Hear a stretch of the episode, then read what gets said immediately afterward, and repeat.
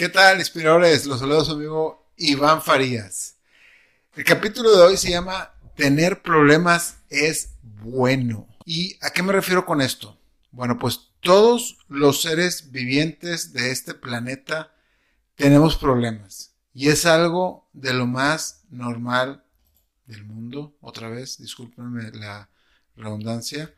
Eh, si no los tuviéramos, nuestras vidas serían tan insignificantes e insípidas, porque no tendremos motivos para salir adelante. Por más que avances en esta vida y sin importar el ámbito, vas a tener problemas y nunca se van a terminar. Si tú sueñas con irte a vivir a la playa, con tu dinero de retiro, tus problemas, una vez llegando, serán encontrar cosas que hacer en ese lugar nuevo. Si te compras un yate, vas a tener que aprender cómo usarlo, repararlo, darle mantenimiento, etc. A lo mejor vas a decir qué padres problemas son esos y qué pinches los problemas que tengo ahorita. A lo mejor y sí, pero pues nunca lo vas a saber hasta que realmente los tengas. O si tu pareja no se adapta y extraña a sus familiares, ya en la ciudad de retiro que te fuiste, eso va a ser un problema para ti también. Si dejaste negocios o propiedades en tu ex ciudad, que atender también será un problema nuevo para ti. Así que no importa a dónde avances, siempre tendrás nuevos problemas, pero esto no es malo, esto es normal y es parte del crecimiento. Aquí es donde tú tienes que aprender a cómo reaccionar a tus problemas y aprender a solucionarlos de manera rápida. Esto te hará crecer como persona. De manera rápida se escucha muy bonito. Yo sé que dependiendo del problema, hay problemas muy fácil de resolver problemas muy difíciles, pero si tienes un problema recurrente, con el tiempo y con práctica lo vas a, vas a aprender a, a, resolverlo más rápido. Muchos pensamos que la gente exitosa no tiene problemas porque lo tiene todo y esto es falso. La gente más exitosa es la que tiene más problemas y son exitosos debido a que saben lidiar y solucionarlos. Nosotros somos responsables de escoger nuestros problemas y tenemos el poder de solucionarlos o dejarlos. Mis ejemplos. Siempre me gusta ser muy extremo, pero ahí va.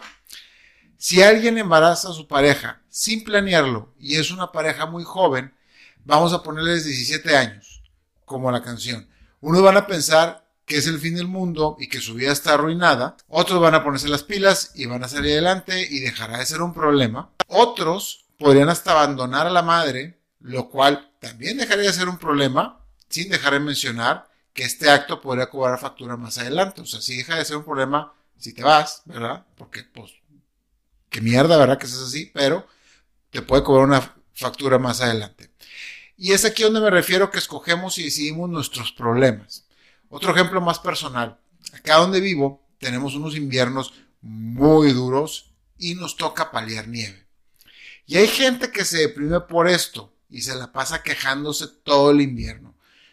No digo que para mí sea placentero paliar nieve, pero lo hago y punto. Yo decidí que esto no es un problema. Lo paleo y sigo con mi vida y se chingó y se acabó el problema. No lo quiero, no quiero cargarlo y no quiero llevarlo a todos lados y quejarme con la gente de eso, porque no, no va conmigo y yo no quiero que sea así.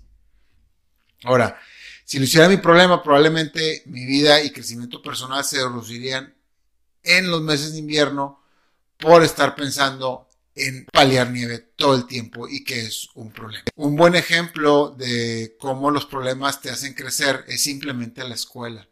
En la escuela tienes clases y exámenes que vienen siendo los problemas y al pasarlos aprendes cosas nuevas y eso te hace crecer. En una empresa, las personas que saben mejor resolver los problemas son las que ocupan los puestos más altos y son las que mejor les va.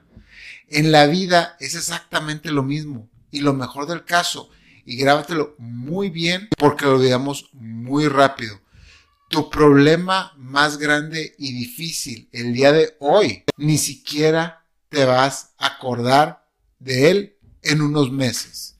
Así que escoge bien tus problemas y enfréntalos con el afán de crecer. Por último, también se ha escuchado por ahí, dime cuáles son tus problemas y te diré quién eres, lo cual creo que es bastante cierto. Y pues bueno, Ya no te aburro más. Espero que esto te haya servido de algo y hasta la próxima. Gracias por llegar hasta el final del episodio.